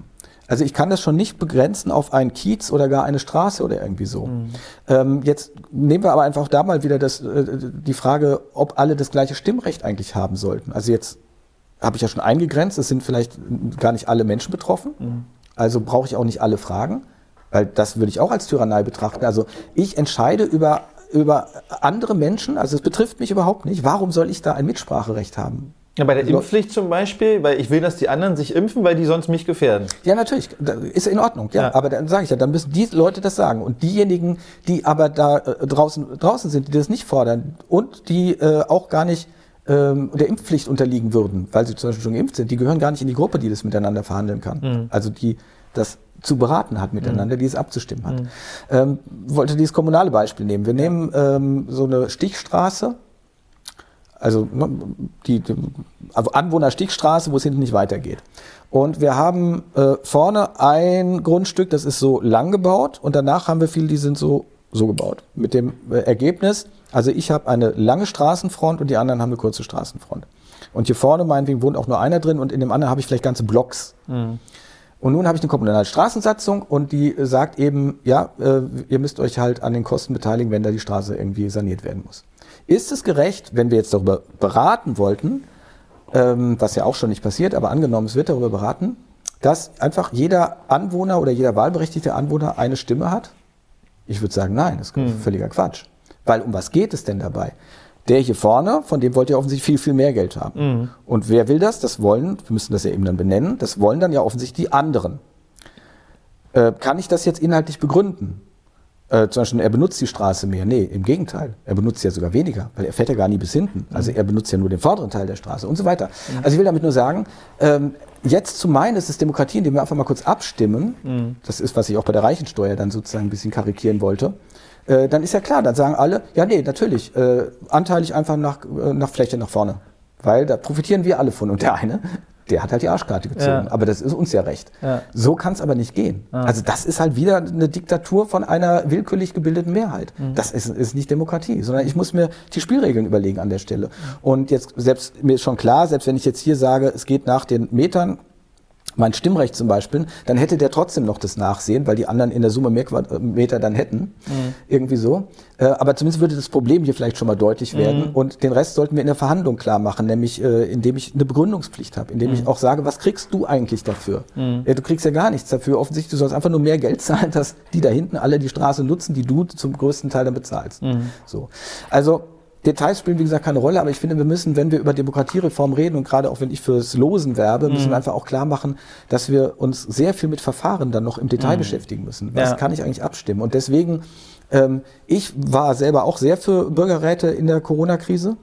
Ähm, es gab ja auch ein paar ganz wenige, aber ähm, ja, es muss eben klar sein, was könnt ihr überhaupt sinnvollerweise empfehlen. Also da wäre eben die, zunächst mal wäre überhaupt nicht die Frage von Impfpflicht zu klären gewesen, sondern es wäre die Grundfrage körperlicher Unversehrtheit, ähm, Volkspflichten, wie immer man das nennen will. Mhm. Da, man hätte sozusagen grundlegende Fragen erstmal klären müssen und nicht am Spezialfall Impfpflicht nur für äh, Covid-19, nur jetzt und nur, äh, nur für diese Variante, die wir gerade haben und wie man das eben dann gemacht hat. Gesetze darauf zugeschneidert. Mhm. Impfpflicht eben für die Beschäftigten im Gesundheitswesen, dass man, den man dann wieder auslaufen lässt, weil, ach ja, jetzt sieht's ja gerade wieder anders aus. Nein, wir hätten erstmal diese Grundfragen klären müssen, die ja offensichtlich ungeklärt waren, wie wir gemerkt haben. Mhm.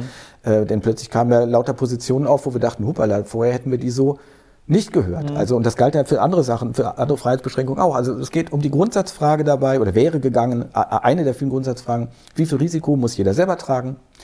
Ähm, wie weit obliegt mir selbst die Pflicht, mich zu schützen, mich entsprechend zu verhalten? Wie weit kann ich einen anderen in seiner Freiheit einschränken? Und, und, und, und, und. Mhm. Und das hätte man losgelöst von der Corona-Frage machen müssen. Wir hätten diese Grundsatzfrage erstmal entscheiden müssen, weil es eben sonst willkürlich ist. Mhm. Es ist natürlich willkürlich, wenn ich eine 60 Prozent Impfquote oder was habe oder 70, die wir dann hatten und sage, jetzt stimmen wir mal schnell ab äh, dann sagen wir, naja, wir haben doch schon die 70 Prozent hier, da brauche ich ja gar nicht mehr abstimmen. Das mhm. ist doch quasi schon äh, die Abstimmung mit der Spritze gewesen. Dieses Zitat gab es übrigens in einer Sendung. Glaube ich, natürlich. Die Leute haben ja schon für die Impfpflicht gestimmt. Ja, natürlich, ganz genau. Was natürlich absurd ist, weil die, äh, das sollte einen Unterschied geben, ob ich mich selber impfen lasse oder ob ich andere dazu verpflichte. Und ich habe zum Glück auch äh, differenziertere Voten dazu gehört. Mhm. Aber äh, deswegen meine ich doch nur, das, das kann doch nicht das Ergebnis sein. Mhm. Das kann doch nicht sein, was wir unter Demokratie verstehen. Also ich würde gerne noch mal auf einen Knackpunkt zu sprechen kommen, den ich sozusagen anreißen wollte mit diesen Experten, die hier aufgena aufgenannt sind, aufgelistet waren. Und da ist für mich, auch aus unserem Gespräch, wo wir über den Journalismus gesprochen hatten, ähm, für mich ist so ein Knackpunkt die Informiertheit. Äh, und ich finde, bei Corona war das einfach ein schönes Beispiel. Und mhm. ich habe ein Zitat, was ich Ihnen gerne mal vorlesen würde. Das ist von Rainer Mausfeld aus mhm. seinem neuen Buch. Ähm, und es ist so, er sagt, es ist jedoch ein gravierendes Missverständnis zu meinen, dass Wahlen den Kern der Leitidee von Demokratie ausmachten. Darüber haben wir eben gerade schon gesprochen. Wahlen spielen bei dieser zivilisatorischen Leitidee nur eine vergleichsweise nebensächliche Rolle.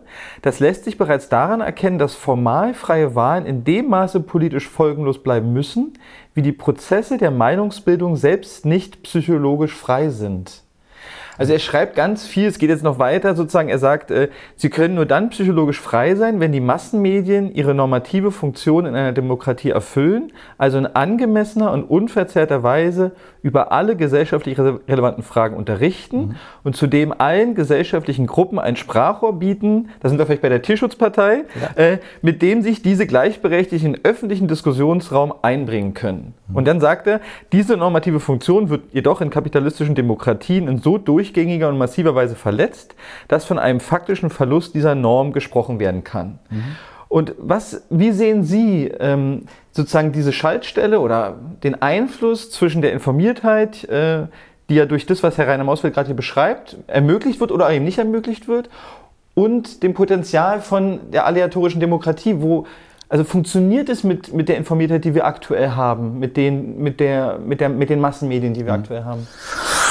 Ja, großes Feld. Also, äh, dass die Medien insgesamt, also ich als äh, Teil des Ganzen, äh, dieses Journalismussystems, dass die Medien nicht optimal arbeiten, habe ich ja an, den, an der Corona-Berichterstattung rausgearbeitet und ich betone auch immer wieder, das lässt sich für alle anderen Themen zeigen.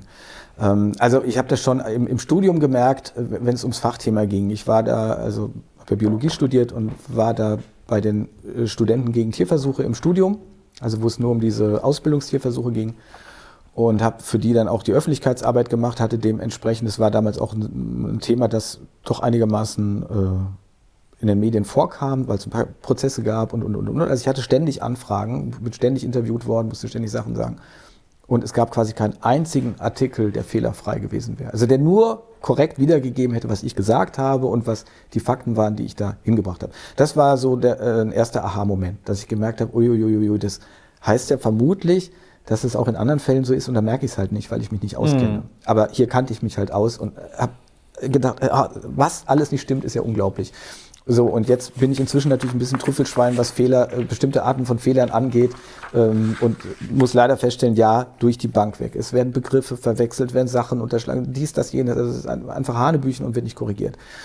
Ähm, aber viel wichtiger sind ja andere Qualitätskriterien, die ich da ja auch diskutiere, wie die Vollständigkeit, die Vielfalt, die Maßstabsgerechtigkeit und und und, die mhm. Sachen, die kaum irgendwo eine Rolle spielen. Ja, da sieht's leider düster aus. Also der Journalismus, ich muss wieder sagen, ich kann keine quantitativen Aussagen treffen, weil ich dazu keine Erhebung gemacht habe. Ähm, aber das, was eben meine Stichproben sozusagen, dieses punktuelle, diese äh, Einzel Einzelfallanalysen ergeben, es sieht da leider nicht gut aus. Und ja, dadurch wird man äh, nicht äh, umfassend informiert. Ähm, die Frage, wie weit die Leute informiert sein wollen, ist nochmal auch eine andere Frage. Ähm, wir wissen, dass, dass es da leider große Selektion in der Wahrnehmung gibt. Aber ja, die Medien müssten hier einen wesentlich besseren Job machen. Wie wir dahin kommen, ist mir ehrlich gesagt auch noch ein bisschen rätsellich. Ich hoffe, dass ich an dieser Qualitätsdebatte irgendwie noch ein bisschen weiterkomme. Aber das Interesse der Kolleginnen und Kollegen ist leider sehr bescheiden, was das angeht. Also es gibt wenig Berufsgruppen, glaube ich, die so selbstsicher arrogant sind wie wir Journalisten. Was man auch daran merkt, dass, also wenn man mal irgendwie nachfragt, wenn ich Recherchefragen als Medienjournalist irgendwie habe zur Berichterstattung, es gibt meistens keine Antwort und wenn kommt sowas in der Art wie, was wollen Sie eigentlich von mir? Ähm, was erlauben Sie sich? Ja, also wirklich nicht selten, gerade jetzt wieder gehabt, äh, äh für sowas habe ich keine Zeit, ich muss hier arbeiten. Und denke, mhm. ah ja, sehr schön. Und was machen eigentlich die Leute, die du den ganzen Tag befragst? Also mhm. Also wenn es nicht bezahlte Lobbyisten sind und mhm. so, ja. Also es ist grausam irgendwie mhm. so. Ähm, auf die aleatorische äh, Demokratie bezogen. Das Jahr beträ beträfe jetzt natürlich diese Großthemen, äh, die alle schon durchgenudelt sind. Mhm. Aber nochmal, der Fokus wären Themen, die gar nicht im großen Fokus sind. Das heißt, da ist noch gar keine Vorbildung durch die Massenmedien erfolgt. Und die Frage wäre dann auch, ob sich das nicht mit einer aleatorischen Demokratie eh nochmal etwas verändern würde. Also, dass eben der Journalismus sich viel mehr um die grundsätzlichen Themen kümmern könnte. Mhm. Aber er würde ja gar nicht mehr so gezielt wahrscheinlich rund um einzelne Gesetzgebungsverfahren oder so sich beschäftigen, ähm, weil der Prozess äh, äh lange dauert und, und, und. Ähm, so, das heißt, wir hätten also hier überwiegend Themen, die für Sie als ausgeloster Bürger auch neu sind, wo Sie jetzt noch nicht geprimed sind oder irgendwie so. Mhm. Ähm, das andere ist, ja, wir müssen ganz, ganz großen Wert darauf legen, dass eben diese Informationen fair sind. Dazu gehört auch, dass die Bürger selber sagen können, uns fehlt was. Wird übrigens in Planungszellen weitestgehend auch realisiert. Also normalerweise muss zum Beispiel eine Stadtverwaltung, wir sind ja oft auf kommunaler Ebene, muss sozusagen äh, präsent sein. Das heißt, da kommen die Nachforderungen, wir brauchen noch irgendein Planungspapier, dies, das, jenes ist uns unklar. Da muss auch äh, sehr kurzfristig da irgendjemand noch kommen und diese Informationen einreichen. Mhm. Ähm, was den Vorschlag von mehr Demokratie angeht, ich habe den damals ja auch zur Kenntnis genommen, das war vielleicht auch schon ein bisschen unbeholfen, wenn ich, also ich schätze den Verein ja natürlich sehr, aber ähm, selber so ins Detail schon zu gehen, weil ähm, das Verfahren eben bei uns eigentlich vorsieht, dass genau solche Sachen wie Auswahl von Experten eben eine externe Firma macht und die ist verpflichtet zur Objektivität, zur Ausgewogenheit und ähm, die müsste dann natürlich nach Kriterien suchen, was brauchen wir eigentlich. Also wenn es um reine Fakten geht, dann brauche ich ja keine Quote. Da sind wir wieder bei, was sind Meinungen, was sind Fakten. Nun ist aber halt natürlich ganz vieles, was präsentiert wird, eine, mindestens eine Vermischung. Und ich habe mir auch mal den Spaß gemacht, den äh, Drosten-Podcast vom NDR äh, mal eine Folge durchzugehen und farblich zu markieren, was sind eigentlich Fakten und was sind Meinungen. Und dann stellt man fest, dass der Meinungsanteil natürlich deutlich überwiegt, weil es alles Meinungen sind. Mhm. Und da, selbst wo dann Fakten eingestreut sind, sind es auch noch häufig welche, die gar nicht aus seinem Fachgebiet dann sind und, und, und. Also ähm, da, wenn wir das mal schon reduzieren würden, auf was sind eigentlich wirklich die Fakten, mhm. ähm, dann hätten sie auch schon weniger zu sagen. Und bei dem anderen, wo es eben um die Bewertung geht, da muss ich Ihnen natürlich äh, sagen, ich brauche die gesamte Bandbreite mhm. und ich brauche vor allen Dingen die Perspektivenvielfalt. Und äh, das anknüpfen vielleicht auch an Ihr Zitat. Ähm, da kann es auch nicht um Quote gehen. Das ist auch so ein Ding, was im Journalismus ja dann immer False äh, äh Balance äh, genannt wird. Also so nach dem Motto, wenn 90 Prozent doch die Position vertreten und 10 Prozent jene, dann muss 90 Prozent diese Position auftauchen und 10 Prozent jene. Mhm. Das ist auch absurd, mhm. weil ähm, ich brauche genau einmal diese und einmal jene Position. Ich bin mhm. ja nicht begriffsstutzig. Ich muss ja nicht die eine neunmal vorgetragen bekommen, bis dann die andere einmal kommen mhm. darf. Ähm, ja, so, so in Wirklichkeit gibt es aber vielleicht mehr als diese beiden mhm. Positionen und da wird es überhaupt erst spannend. Das mhm. heißt, dass ich mich damit beschäftige. Und ich brauche diese Perspektivenvielfalt, die wir zum Beispiel hier natürlich hätten bekommen müssen, indem einfach ganz andere Professionen da reinkommen. Ähm, Klammerbemerkung, ich kann mir, äh, ich bin, fand ich auch so typisch, äh, auch für einen bestimmten Medienbias in, in der Wahrnehmung, als Lauterbach dann endlich Gesundheitsminister wurde. Ähm, das wurde ja eigentlich durch die Bank weg bejubelt. Also die Taz-Titelzeile lautete ja damals, äh, Corona kann einpacken, ähm, weil Lauterbach jetzt eben äh, kommt. Und die Kommentierungen waren durch die Bank weg ja einfach nur endlich ein Fachmann. So, da haben sich mir zwei Grundfragen dazu gestellt. A, Warum brauchen wir dort den Fachmann und woanders wollen wir ihn gerade nicht? Wir mhm. wollen gerade nicht den General als Verteidigungsminister. Mhm. Warum? Und mhm. wo ist der Unterschied an dieser Stelle? Mhm. Das wäre mal für mich eine Grundsatzfrage, weil man kann es ja als Prinzip vertreten, dass man sagt, ein Ministerium soll eben von einer von einem Manager geleitet werden, von einem politisch äh, versierten Manager, aber der soll gerade vielleicht nicht de, äh, meinen, er wäre selber der größte, zum Beispiel im Wirtschaftsministerium Wirtschaftswissenschaftler oder Ökonom der Welt oder wie, sondern der soll das managen können und soll sich dann auf die Fachkompetenz, auf die Expertise, die im Haus ist, stützen und natürlich auch welche von außen holen. Und die zweite Frage, die sich mir gestellt habe, ist, wieso ist eigentlich ausgerechnet, jetzt will ich gar nicht über Lauterbach lästern, das ist auch zu billig, ähm, also setzen wir einfach mal, warum soll ausgerechnet ein Arzt als der ja nie äh, approbiert äh, gearbeitet hat, aber egal. Warum soll eigentlich ausgerechnet jetzt ein Arzt der Experte sein? Was ist eigentlich mit den Pflegern? Was ist mit den äh, Physiotherapeuten, den Psychotherapeuten und was es da alles gibt? Ähm, warum wird Gesundheit, es ist das Gesundheitsministerium definiert über Arzt? Mhm.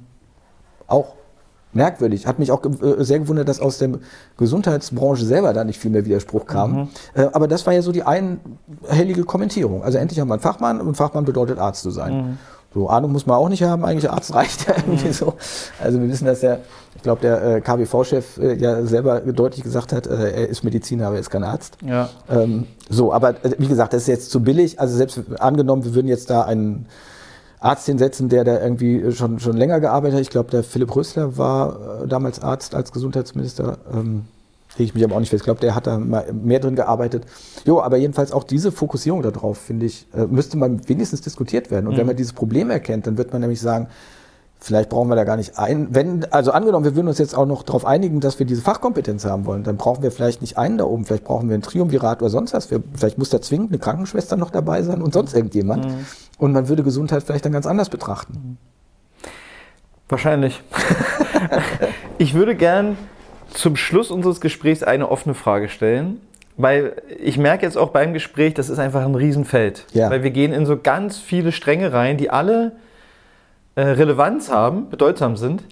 Ähm, Deswegen muss man ein ganzes Buch dazu schreiben. Ja, und das können die Leute ja auch lesen oder die, äh, die Webseite aleatorischedemokratie.de aufrufen. Aber was ist, was würden Sie sagen, was ist ein Punkt, was ist äh, eine Anregung, ein Gedanke, den wir jetzt nicht genannt haben oder überflogen haben, wo Sie sagen jetzt zum Schluss, der wäre echt noch wichtig, wenn es um dieses Thema aleatorische Demokratie geht. Gibt es da irgendwie noch was, was jetzt, was Sie denken, es wäre echt noch wichtig gesagt zu haben? Also ich, ich werbe halt einfach dafür, sich damit zu beschäftigen mhm. und äh, zu, äh, die vielen Vorschläge auch, die es dazu gibt, wo man das niederschwellig einsetzen könnte, mal zu prüfen. Mhm. Äh, und natürlich im eigenen Raum äh, Aleatorisches auszuprobieren. Also um äh, vielleicht mit dem ersten zu beginnen. Ähm, ich habe es konkret vorgeschlagen für die Besetzung der Rundfunkräte weil die sollen die Vielfalt der Bevölkerung äh, widerspiegeln und wird bislang gewährleistet über Lobbygruppen, mhm. also wirklich Lobbygruppen, nämlich Vereine, das ist immer in den Staatsverträgen dann halt genau geregelt und Politiker kommen natürlich auch drin vor. Ähm, das wäre ein absolut klassisches äh, Feld, wo wir auslosen könnten ähm, wo wir eben auch noch nicht Parlamente tangieren und so weiter. Und in der Art von solchen Selbststeuerungsorganen gäbe es sicherlich ganz, ganz viele. Wenn, denken wir mal über, wir hatten es gerade von der Gesundheit, Krankenkassen, sonst wie, da gibt es immer die Sozialwahl. Also ist doch, glaube ich, ziemlich absurd. Kein Mensch weiß, also wer, wer nimmt überhaupt teil und wen wähle ich da? Da gibt es dann Parteien, Patientenparteien und so weiter. Was soll das? Wäre idealer Fall, um ausgelost ähm, das Ganze zu machen. Mhm. So, also äh, da einfach mal ein bisschen zu gucken, wie man mehr machen könnte. Oder äh, eben so ein äh, Jugendparlament. Ja? NRW wollte ein gewähltes Jugendparlament einführen, auch wieder ein Klassiker, aber eigenes Thema für sich und äh, haben es komplett verbummelt. Also äh, im Koalitionsvertrag stand es drin und man hat es dann einfach eine ganze Legislaturperiode schleifen lassen. Dann gab es einen Regierungswechsel und dann ist das Thema ganz vom Tisch. Wäre aber absolut ideal. Was soll ich denn ein Landesjugendparlament wählen? Ja, also da, egal wie viele Kandidaten da sind, ich kann davon keinen einzigen kennen. Ich kann gucken, hübsches Mädel, netter Junge, äh, wie auch immer. Was, was soll das für ein Auswahlkriterium sein? Letztendlich äh, wird, äh, schafft sich damit die Politik halt ihren Nachwuchs. Ja, das sind äh, Jung, äh, Jungfunktionäre, die da irgendwie großgezogen werden. Halte ich für absurd. Das wäre alles optimal zum Losen. Und das andere ist eben, sich zu überlegen, also einfach mehr Aleatorisches in den Alltag einzubringen. Mhm. Ähm, Sie sitzen beim Elternabend und ähm, es geht darum, wer räumt hinterher auf. Ja, losen wir natürlich. Mhm. Das wird einfach gelost. Mhm. Nichts ist gerechter als dieses. Und das legen wir vorher fest. Und so können wir es bei ganz vielen Sachen machen. Ich sagte ja, wenn es äh, berechtigt egal ist, wenn es trifft, es ist egal. Jeder, also entweder machen alle mit, das ist natürlich auch sehr schön, aber sagen wir jetzt, sie passen nicht alle in die Spülküche oder was immer es ist. Wir losen das aus. Und in der Art können wir das ganz häufig machen. Äh, wer bereit ist, wenn es auch um solche Posten geht, äh, also könnten auch die Elternvertreter machen, äh, wer soll unser Elternvertreter Sprecher sein? Lost es doch einfach. Mhm. Traut euch doch einfach mal gegenseitig zu, dass jeder von euch das könnte mhm. und sagt, ähm, ja, wir müssen jetzt uns gar nicht einbilden, dass wir den Besten dafür finden, sondern wir losen das. Und danach wird nach einem halben Jahr oder wie neu gelost. Und ich glaube, da könnte man auch wirklich im Alltag ähm, einfach mehr damit umgehen. Und mhm. weil für das Große, das ja, muss ich eben auch unterstreichen, da gibt es wirklich noch viel zu sagen äh, und es geht noch viel, viel mehr um Details. Es ist eben nicht damit getan, wir losen eine Gruppe und dann wird alles schön und gut. Nein, das hat sehr viel mit dem Verfahren zu tun und die müssten natürlich auch evaluiert werden, entwickelt werden und, und, und. Da wäre noch ganz viel dran zu machen, logisch. Ähm, da würden sich sicherlich auch so sozusagen das, was ich mit der einen Fragestellung zur Impfpflicht da angedeutet habe, würden sich natürlich Checklisten entwickeln. Wie baut man das eigentlich auf? Was ist überhaupt jetzt zulässig? Müssen wir die Frage anders stellen? Und, und, und. Da ist ganz viel zu tun. Was wir in der Politik eben gerade im Moment nicht haben, wo das ja quasi geradezu willkürlich laufen kann. Irgendjemand hat eine Idee, irgendwas ist gerade, ähm, ja, wir haben hier eine Katastrophe und dann kann ich dieses fordern und so weiter. Wir haben es ja wunderbar natürlich mit Militäretat gesehen, als, als ob Russland vom Himmel gefallen wäre. Also, also für mich an Absurdität alles nicht zu überbieten, was da so passiert. Aber nein, wir sind in einer neuen Welt aufgewacht. Ich weiß nicht, wo die Menschen vorher waren, die da in einer neuen Welt aufgewacht waren. Ich bin in der gleichen Welt unterwegs gewesen, aber sei es drum. Also da ist, da ist noch äh, viel zu machen. Aber einfach mal selber so ein bisschen mit diesem Zufall äh, zu spielen, das fände ich, glaube ich, ähm, ja, eine Botschaft, die ich gerne noch ermutigend mitgeben mhm. möchte. Probiert's aus. Ja, statt macht los, äh, probiert's aus. Ähm ja, macht los. Also ja. ähm, macht selber das los. Ja. Das ist ja damit gemeint, ja, los oder ein, eine der Interpretationsmöglichkeiten. Ich war ganz fasziniert, dass ausgerechnet ein muslimischstämmiger Amerikaner in einem Forum äh, erklärt hat, welche Bedeutungsebenen diese, dieses Wortspiel mit dem Machtlos mhm. hatte, wo ich gedacht habe, wow, ähm, ich hatte mich mit dem ja einmal getroffen und ähm, sein Deutsch war nicht äh, besonders gut. Aber äh, er hat es voll durchschaut gehabt, hat mich sehr gefreut. Und ja, genau. Mehr los. Wir brauchen mehr los. Super. Dann äh, bleibt mir eigentlich nur noch Ihnen zu danken für die Zeit und die Ausführung und äh, dass hier ein für mich ebenfalls fruchtbares Gespräch entstehen durfte. Danke, hat, hat mir auch Spaß gemacht. Ich hoffe, es war jetzt nicht zu verworren, ähm, weil ja, eben doch dann so nach und nach einem einfällt, was man alles eigentlich noch anbringen müsste, damit Leute das jetzt nicht falsch verstehen, aber ja.